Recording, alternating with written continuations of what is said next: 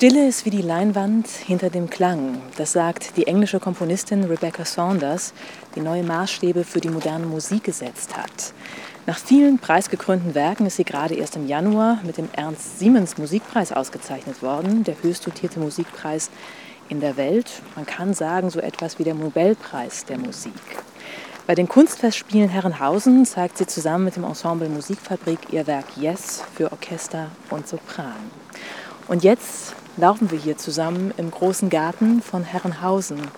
Du hast deine Musik mal als Skulptur bezeichnet und dieser Garten ist ja auch eine Art begehbare Skulptur. Gibt es da Ähnlichkeiten zwischen diesem Garten und deiner Musik? Ich glaube, was sehr spannend ist bei dieser sehr streng ausgearbeiteten Landschaftsgarten, dieser Barockgarten, ist diese extreme Präzision und Kontrolle von jeder, ja, jeder Hauch von Gras und die Bäume. Alles ist äh, bis ins feinsten Detail eigentlich kontrolliert. Aber gleichzeitig geht es darum, dass derjenige, der unterwegs in dem Garten ist, die größte Freiheit hat, sich innerhalb von dieser streng kontrollierten Strukturen. Das finde ich sehr, sehr interessant. Das ist dann eigentlich ein sehr schöner Gegensatz. Ne? Das finde ich irgendwie. Und das funktioniert eigentlich mit dieser Strenge und dann gleichzeitig mit dieser anscheinende Freiheit. Natürlich ist es gar nicht frei, weil es ist total kontrolliert von demjenigen, der das entworfen hat. Und es ist doch ähnlich bei deinem Stück Yes, dass du bestimmte Strukturen vorgibst, nämlich den Instrumentalisten, mhm. und dass sie innerhalb dieser Form damit spielen dürfen. Oder ist das eine falsche Interpretation? Ähm, das ist zum Teil richtig und zum Teil komplett falsch. Oh. Ähm, es gibt sehr viele Module. Die Was Mo ist ein Modul? Okay, ein Modul ist ein getrennt komponierter Kammermusikstück oder im Falle von dem 24. Modul, das ist ein großes Tutti-Ensemble-Stück. Und diese Module wurden alle getrennt komponiert. Die sind ganz separat und sie werden überlagert, nicht nur musikalisch, in einer Art musikalischer Polyphonie, wo sie wie Klangflächen übereinander und nebeneinander gelagert, äh, überlagert sind, aber auch eine räumliche Polyphonie. Das ist irgendwie der Schwerpunkt von diesem Werk, dass eine räumliche und musikalische Polyphonie gleichzeitig in einem Raum stattfindet, wobei das Publikum mittendrin in den Klang sich dann befindet. Stattdessen den Klang zu beobachten, ist man mittendrin dabei. Und das heißt, du hast es ja hier angelegt für einen Raum, nämlich die Galerie. Mhm. Diesen Ort hast du dir auch schon angeschaut. Mhm so, dass du sagst, okay, wie möchte ich die Musiker letztendlich anordnen und auch das Publikum in mhm. der Galerie. Das ist was anderes, als wenn du dieses Werk keine Ahnung, in der Elbphilharmonie mhm. vielleicht oder in, in Berlin in der Philharmonie aufführen lassen würdest. Ja, selbstverständlich. Und das ist auch das super Spannende bei dieser Collage-Arbeiten, dass man jedes Mal eine ganz andere akustische und architektonische Situation sich begibt und dann sich eigentlich mit diesen Begebenheiten auseinandersetzen muss. Aber Yes wurde für die Berliner Philharmonie Kammermusiksaal und gleichzeitig auch für Saint-Eustache in Paris auch geschrieben, diese Kathedral. Und ich musste dann eine Collage entwerfen, eine, Über, eine Überlagerung von diesen 28 Modulen entwerfen, das für beide extrem unterschiedliche Räumlichkeiten klappen würde. Und das bedeutet, es musste sehr, sehr plastisch sein. Die Position, die Entfernungen von der Musiker voneinander, wie sie sich bewegen im Raum, muss jedes Mal neu entworfen werden, aber der Zeitplan bleibt eigentlich gleich.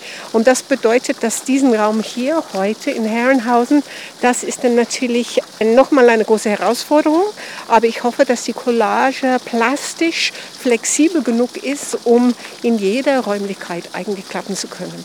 Das heißt aber, dass es auch für dich Überraschungen gibt. Also wenn du mit dem Stück an einen neuen Ort kommst mhm. und dass es Wendungen gibt, die du vielleicht auch gar nicht absehen konntest. Mhm. Also das Stück, was du geschrieben hast, das überrascht dich doch dann auch.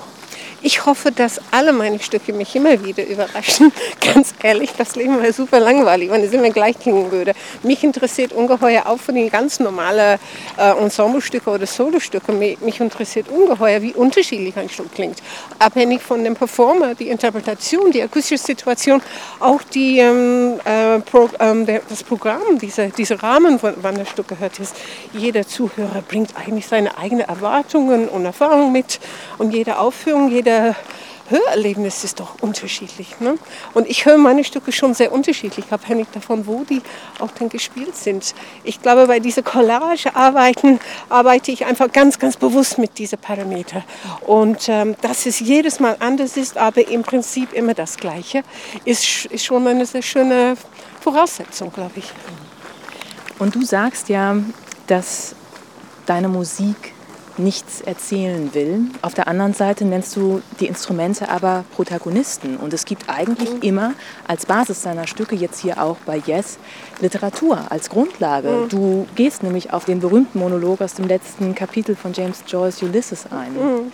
Wie passt das zusammen? Deine Musik will nichts sagen, aber bezieht sich auf literarische Texte. Warum mhm. nicht einfach das Telefonbuch dann rezitieren? Das könnte man auch machen. Das könnte man auch machen. Aber dann geht man mit dem Text ganz anders um. Man kann mit einem Text arbeiten, ohne das vertonen zu müssen. Und ich vertone die, das Monolog von Moni Blum gar nicht. Was mich äh, super interessiert, ist, dass ich kann nicht eigentlich Wörter so gut schreiben. Ich schreibe Musik. Und für mich das Denken, dieser tiefgreifende Denkprozess des Komponieren, das findet in meiner musikalischen Sprache statt. Aber ich lese unheimlich gerne äh, Philosophen, äh, Gedicht, äh, Romanen, wo bestimmte Ideen zauberhaft irgendwie ausgedruckt werden. Diese Artikulation einer Grundessenz äh, eines Gedankens ist etwas, das ich eigentlich mit Wörtern nicht machen kann. Und das begleitet meine Arbeit. Und ich habe einfach großen Respekt für Künstler in alle möglichen Bereiche. Aber es ist auch nicht richtig, glaube ich, was, was du da gesagt hast, dass nicht jedes Werk irgendwie liegt, eine literarische Quelle ähm, da unten. Das, ist, das stimmt leider nicht. Und es ist Aber oftmals. Immer wieder. Immer wieder. Und es gibt bestimmte Schriftsteller, die mich eigentlich seit fast 20 Jahren begleiten, mit denen ich unheimlich fasziniert bin und von dem ich eigentlich nicht wegkomme. Und dann gibt es immer wieder neue Schriftsteller, neue Autoren, neue philosophische Ansätze, die ähm, neue Ideen, neue Beschäftigungen in meiner Musik dann wieder aufgreifen. Ich glaube, da bin ich nicht so viel anders als viele meiner Kollegen. Aber warum jetzt dieser Monolog von Molly Bloom. Mhm. Also warum der Monolog einer Frau, mhm. der zum Schluss eben dieses großen epochalen Werkes von mhm. James Joyce kommt?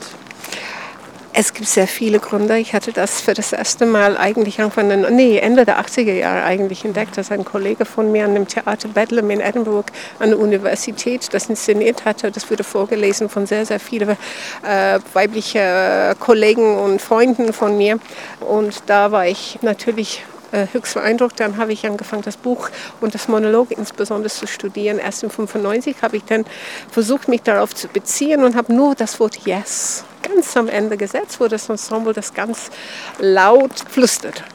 Und dann hat es dann anscheinend noch 22 Jahre gedauert, bis ich so weit war, dem ganzen Monolog mich auseinanderzusetzen auf eine ganz andere Art und Weise. Ich bin äh, begeistert von dieser ungeheuer Energie, diese gnadenlose, energische, energiebeladene Strömung. Mhm. Es ist für mich auch eine Art Collage, wo unheimlich viele Geschichten, Erinnerungen, Erzählungen ineinander verwoben werden und immer wieder auftauchen. Es ist so wie das Meer selbst eigentlich. Und ich bin auch begeistert auch von einer sehr groteske, direkte, ehrliche Beschreiben ihrer sexuellen Begehrung und ihrer Erfahrung. Fand ich, manchmal sind sie so dreist, so brutal und so eklig eigentlich, aber gleichzeitig hat sie diese Romantik trotzdem beibehalten. Ich denke schon, dass ähm, in Yes habe ich insbesondere diese etwas mehr groteske Momente zum Vorschein gebracht, weil es mich sehr irritiert hat, sehr oft wie das Monolog interpretiert wird. Das ist so eine blumige, weibliche äh, süße Art und Weise, das eigentlich vorzutragen, wobei eigentlich ist sie sowas von dreist. Und es war Kannst du ein Beispiel nennen für diese Dreistigkeit? Ja, wie sie eigentlich einen sexuellen Akt mit bestimmten äh, äh, alten Liebhaber ähm, als Erinnerung hervorruft. Es geht nicht ausschließlich für mich um eine gewisse weibliche Sexualität. Es geht um Sexualität per se. Ich finde schon, dass ähm, sonst in dem Buch wird das Thema kaum zu diesem, in diesen Maßen angesprochen. Und er benutzt, finde ich, ich zum Teil Molly Bloom als Träger dieses Thema überhaupt anzusprechen durch den weiblichen Körper, was der damalige Zeit auch entspricht. Aber es geht nicht um, für mich eigentlich um weibliche Sexualität, es geht um alle möglichen Formen von Sexualität. Ich finde schon, dass, ähm, dass es eine Frau ist, ist zum Teil wichtig, aber es könnte auch jeder sein, jeder Mann sein.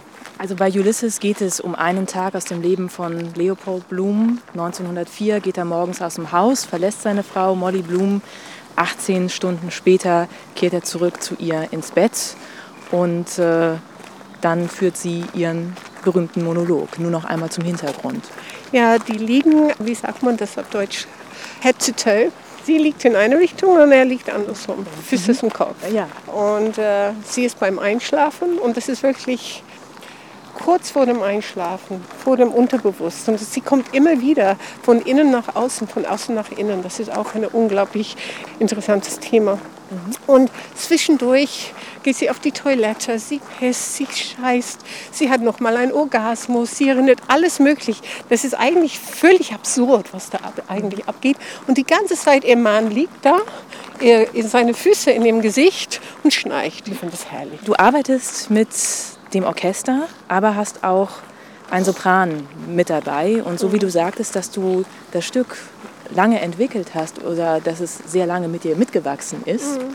hast du dich auch relativ spät dann mal entschieden, wieder mit einem Sänger zu arbeiten, mhm. mit einer Sängerin. Mhm. Wie kam es dazu?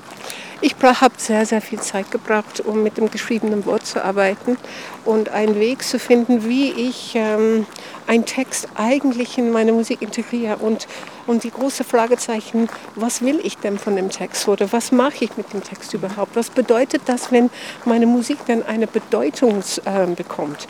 Wenn ich eine Botschaft eigentlich habe? Und das möchte ich nicht eigentlich. Ich möchte sehr, sehr viel Freiraum äh, den Zuhörer überlassen. Ich möchte etwas andeuten. Ich möchte ähm, an etwas, äh, äh, etwas annähern. Und das ist das Magische in der Musik, dass wir etwas annähen, dass wir etwas wirklich an eine Essenz, an etwas ganz Existenzielles ganz nah dran kommen können, berühren können, ohne das artikulieren zu können ohne das artikulieren zu müssen, ohne dass etwas, es, es geht um das Unbenennbare mit der Stimme war das für mich immer eine sehr große Frage. Wie gehe ich mit dem geschriebenen Wort um?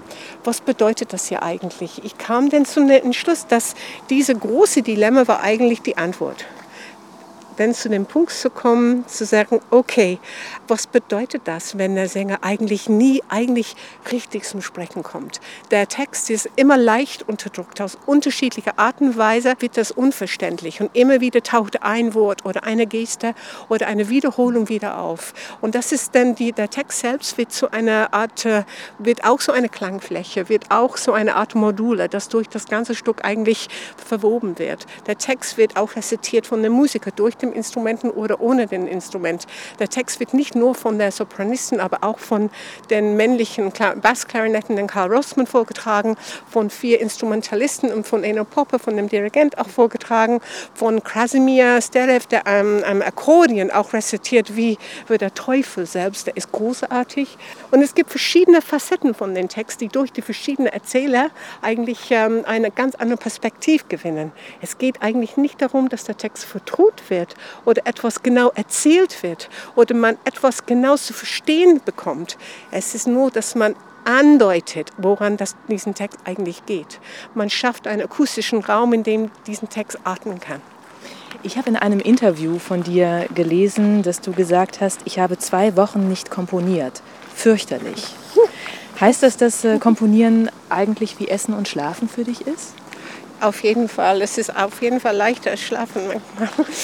Nicht, dass es leicht ist, aber es, es ist so ein ganz selbstverständlicher Teil meines Lebens. Aber gab es mal Zeiten, in denen du nicht komponieren konntest und gelitten hast? Dass du nicht konntest? Es geht nicht um Leid. Ich leide nicht, wenn ich nicht komponiere, aber es gibt natürlich Momente, ich meine, ich habe eine Familie und ich bin unheimlich diszipliniert dadurch. Das ist irgendwie ein großes Geschenk gewesen, dass ich gelernt habe, an- und auszuschalten zwischen einem Leben und dem anderen. Und äh, das äh, mit dem Komponieren, ich kann es einfach ausschalten und so Pause drucken und dann einfach weitermachen bei der nächsten Gelegenheit.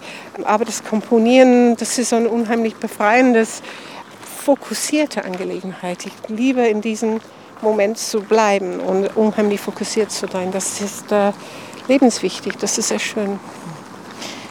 Ich habe gelesen, dass du zwei Kinder hast und frage mich trotzdem, bei jemandem, der so produktiv ist wie du, wie kriegt er das auf die Reihe?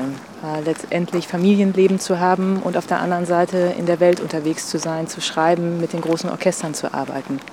Ich bin einfach sehr diszipliniert und ein Leben ohne Kinder hätte ich mir nicht wünschen können. Und beide Welten stärken einander. Das ist ein unheimlicher, gesunder Ausgleich, finde ich. Ich bleibe sehr geerdet als Künstlerin. Mir ist durch den Kindern natürlich sehr bewusst, dass ich nicht Zentrum des Universums bin. Und das, dafür bin ich sehr dankbar. Das ist eine Erleichterung. Ich glaube, eigentlich sollte das viel Selbstverständlicher sein. Das sollte auch keine Frage sein, die gestellt werden sollte. Ich hoffe, dass die nachkommende Generation äh, sich das viel mehr zutrauen. Das, ich glaube, das ist keine große Sache. Man muss einfach unheimlich diszipliniert sein und äh, viele Energie haben. Und einen guten Mann? Ich habe einen sehr guten Mann. Das freut mich. Zuletzt gab es auch ein Stück von dir, Hauch. Und äh, das hast du für Solo-Geige geschrieben. Mhm. Auch für einen Wettbewerb, wo ja eigentlich dann die Geiger aufspielen und mit großer Virtuosität versuchen zu brillieren. Was ist das für ein Stück, Hauch? Was hast du denen da geboten? Naja, ich habe etwas äh, natürlich Virtuoses, aber nicht in den, in, auf der Art und Weise, wie diese ähm, brillante Virtuosen gewöhnt sind. Mhm. Es ist Pepe Pianissimo und es ist ein Hauch von Melodie, von Klangfragmenten mit ähm, einer ganz geringen Palette von äh, Klangmöglichkeiten, drei, vier verschiedene Arten von Vibrato und diese diese eine melodische Linie eigentlich ist das. Und es war so halb grafisch geschrieben, dass jeder wirklich sich in der Klangsprache ähm, hin, hineingeben muss und wirklich eine Interpretation sich ausdenken muss, weil ich wollte, dass sie das nicht einfach spielen, aber dass sie wirklich versuchen, mit einer ganz anderen Ästhetik sich auseinanderzusetzen. Äh, es findet fast alles auf der vierten Seite ganz oben statt. Und das ist so eine Art zweiteilige Melodie, polyphonische Melodie auf der dritten und vierten Seite. Ähm, es ist unheimlich zart, fragil ähm, und leise. Ist es eine Übung in Demut? In Demut. Nur so reduziert letztendlich in einem kleinen Raum letztendlich äh, Spannung zu erzeugen und eine Wirkung? Ähm, es, ja, das muss man auch machen. Das ist auch ganz wichtig dabei, ja. Ähm, es ist aber trotzdem extrem expressiv.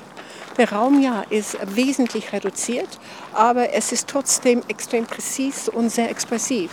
Ähm, es ist ein schöner Widerspruch und diejenigen, die das geschafft haben in dem Wettbewerb, das wirklich zu verinnerlichen, die haben das auch gut verstanden, glaube ich. Stimmt es, dass dieses Stück äh, von einer bestimmten Geste inspiriert war, einfach im Umgang des Musikers mit seinem Instrument, mit der Geige? Auf jeden Fall ist dieser Hauch von Klang ganz oben auf der vierten Seite ein Klang, das ich auch noch als Kind super gerne gespielt habe auf der Geige. Ich hatte früher Geige gespielt, vor vielen Jahren. Und ähm, äh, der, äh, es, gibt einige Geiger, mit denen ich immer wieder intensiv zusammengearbeitet habe. In Yes gibt es eine Vorstufe von Hauch, das Hanna äh, von Musikfabrik spielt, auf der vierten und ein bisschen auf der dritten Seite. Und ihre Klangfarbe da oben ist einfach umwerfend schön. Und das wollte ich weiterentwickeln ähm, Ashot, der zweite Geiger von der Aditi Streichquartett, der hatte einmal die Uraufführung von einem Stück von mir Murmurs gespielt mit Recherche. Ähm, und da hat er auch diese unheimlich feine, extrem ausdifferenzierte Pianissimo-Palette ganz oben auf der vierten Seite auch gehabt. Carolyn Widman, für den ich mein Geiger-Konzert geschrieben hatte, Still. Sie hatte auch aber eine ganz andere Farbe, aber bezaubernder, fast Gänsehaut kriegt man, wenn sie da oben spielt. Es ist ein Bereich, wo die Geiger unheimlich viel Spaß haben. Ähm, diese sehr leise ähm, Klangfragmente zu, äh, zu erzeugen. Und ja, das ist eigentlich der, ein Teil von der, ein wichtiger Facette der Persönlichkeit des Instruments, finde ich. Mir scheint, dass du sehr großen Spaß an dieser Musik hast und auch wie sie klingen kann von verschiedenen Instrumentalisten, dass du aber auch gleichzeitig sehr starke Vorstellungen hast oder sehr genaue Vorstellungen. Wie streng bist du, wenn du mit einem Orchester arbeitest? Ich bin leider sehr streng. Oh, ich bin, nee, nicht leider. Ich bin sehr streng. Ähm, man, ich glaube, mit einem Orchester ist es natürlich anders, als wenn man mit einem Ensemble oder ein Solist arbeitet. Mit einem Orchester, in einer Orchesterprobe hat man sehr wenig Zeit, in dem man tatsächlich mit dem Musiker in Kontakt und im Austausch kommt, äh, wenn überhaupt. Und da muss man sehr präzise, sehr schnell, nicht zu viel sagen. Und dieser Moment der Kommunikation muss wirklich stimmen. Und ich glaube, wenn das Orchester spürt, dass der Komponist genaue Vorstellungen hat, wie das klingt, wie das gemacht wird und immer eine Möglichkeit hat als Alternative oder dass man wirklich auf die Musiker eingeht, dann respektieren die einem und dann kann man gut miteinander arbeiten. Aber es ist völlig anders, wenn man mit Musikfabrik arbeitet oder mit einem Solist arbeitet. Ähm, da hat man andere Möglichkeiten, in eine sehr schöne, viel intime ähm, Austausch über die Musik zu kommen. Also man hat mehr Zeit, ganz einfach sich Man hat mehr Zeit und auch ähm, die bringen eine ganz andere Neugier und Fokus mit natürlich, mhm. weil sie mussten viel länger an das Stück arbeiten und äh, sie sind, äh, sie haben solistische Stimmen. Im Orchester bist du, hast du eine ganz andere ähm, Rolle zu spielen in dem Gesamtwerk. Spielst du noch selbst viel Geige oder hat sich das total verschoben, dass du jetzt komponierst und andere deine Werke spielen lässt und das auch hören möchtest, wie sie spielen?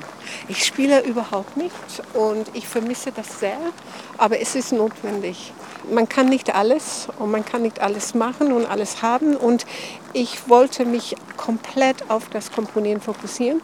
Ich kam nach Deutschland das erste Mal in 91 und ich habe mehr oder weniger nach ein paar Wochen meine Geige weggepackt. Und dann habe ich sieben oder acht Jahre nachgetraut und jetzt geht es mir gut.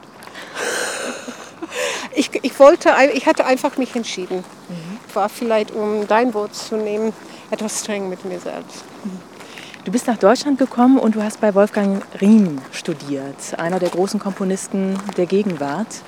Äh, jemand, der unglaublich produktiv ist und unglaublich mitreißend für mein Gefühl, die Eindrücke, die ich so bekommen habe mhm. aus der Distanz. Was war das für ein Lehrer? Der hat einen ähm, sehr besonderen Raum für seine Studenten, einen besonderen Rahmen für seine Studenten geschafft.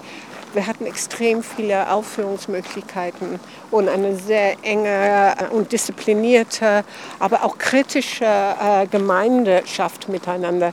Und die Kollegen waren einfach fantastisch. Und das ist eigentlich eins von den wichtigsten Geschenke, dass ein äh, Professor, ein Lehrer den, den seinen oder ihren Studenten geben kann, ist eine Gemeinschaft zu unterstützen, wo man viel miteinander spricht und Musik hört Musik macht und äh, viele Aufführungsmöglichkeiten hat. Der Diskurs untereinander war einfach wirklich äh, bezaubernd. Das war echt eine ganz tolle Klasse. Ähm, der hat mir auch beigebracht, eigentlich Fragen zu stellen und sehr kritisch mit meiner eigenen Klangvorstellung umzugehen. Ich fand ihn ähm, seine Leidenschaft und seine Intensität ähm, ist auch ansteckend. Du unterrichtest ja selbst auch. Du bist Professorin an der Hochschule für Musik, Theater und Medien hier in Hannover. Was ist für dich so die Essenz, die du deinen Studenten mitgeben möchtest?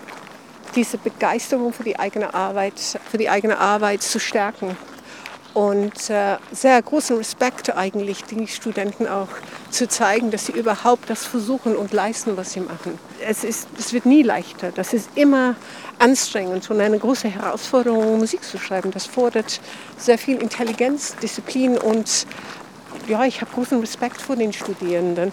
Nee, ich glaube, das Wichtigste ist, viele Aufführungsmöglichkeiten zu geben, eine sehr kritische und Diskurs zu unterstützen und ähm, eigentlich diese Begeisterung eigentlich äh, zu unterstützen. Jeder Student, Studenten ist ganz, ganz unterschiedlich. Und als Lehrer muss man eigentlich diesen Fokus, diese, diese Kern finden und super aufpassen. Man, man muss immer auf die aufpassen und schauen, dass man nichts kaputt macht und genau unterstützen, wo sie Unterstützung brauchen. Und das, äh, das Selbstständige, das alleine auf die eigenen Beine zu stehen, sehr schnell fordern. Eigentlich muss man alles selber sich beibringen. Im Januar diesen Jahres äh, hast du erst den Ernst von Siemens Preis bekommen. Seit 1973 wird er ja verliehen an Leute wie Benjamin Britten zum Beispiel, Oder auch Karl-Heinz Stockhausen hat diesen Preis auch schon bekommen. Die Preisträger waren bis jetzt mit einer Ausnahme hm, alle männlich. Die Ausnahme war die Geigerin Ann-Sophie Mutter. 2008 hat sie den Preis bekommen. Würdest du sagen, dass die Welt der Klassik eine Welt der Machos ist? äh, natürlich. Was soll man da sagen? Es ist natürlich ein großes Privileg, mich in diesem Rahmen jetzt zu befinden. Es ist natürlich auch super ärgerlich, immer darauf aufmerksam gemacht zu sein, dass ich eine Frau bin und dass das eigentlich so wichtig ist bei diesem Preis. Aber es ist unheimlich wichtig, dass eine Frau so einen Preis bekommt, als ein Signal für die jüngere Generation, dass äh, viel weniger Stolpersteine jetzt im Weg stehen. Und das, vielleicht ist das tatsächlich möglich, dass äh, ich glaube schon, dass es eine gewisse Akzeptanz inzwischen gibt, dass Frauen überhaupt komponieren können. Ich meine, wenn man einige Jahrzehnte zurückgeht, mhm. das war wirklich eine Frage. Und es ist nicht so lange her, dass man gedacht hat, dass Frauen nicht dirigieren können. Mhm. Ähm, das war vielleicht nur fünf oder sechs Jahren, dass diese riesige Debatte irgendwie ausgebrochen ist. Ich denke aber, dass man sehr vorsichtig sein muss, diese Zeit, diese äh, Gelegenheit zu nehmen und langfristige strukturelle Änderungen vorzunehmen. Dass wir in diesen paar Jahren, wo wir tatsächlich die Chance haben, ähnlich zu Männern behandelt zu sein in der Kunstwelt, finde ich, dass man, wir brauchen mehr Frauen, die Professoren sind. Wir brauchen mehr Frauen, die ähm, wirklich an die junge Generation ähm, das weitergeben können, die als Rollenbilder sind. Das hat für meine Generation total gefehlt, die Rollenbilder. Und ich glaube, das ist das A und O eigentlich, dass wir Frauen in solcher Machtposition auch haben. Wir sind jetzt einmal hier durch den Garten gelaufen. Was würdest du sagen, wenn du Musik schreiben würdest, die diesen Garten hier beschreiben würde, klanglich? Wie würde diese Musik klingen? Das muss sehr saubere Klänge sein. Das muss eine präzise Anordnung haben. Das muss eine fast barockartige Klarheit, auch formal gesehen, auch besitzen. Und dadurch muss da eine gewisse formale Schönheit irgendwie dadurch erscheinen.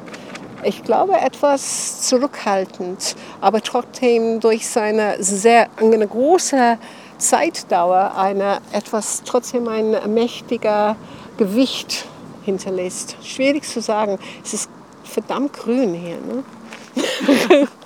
Vielen Dank für das Gespräch. Gerne, gerne.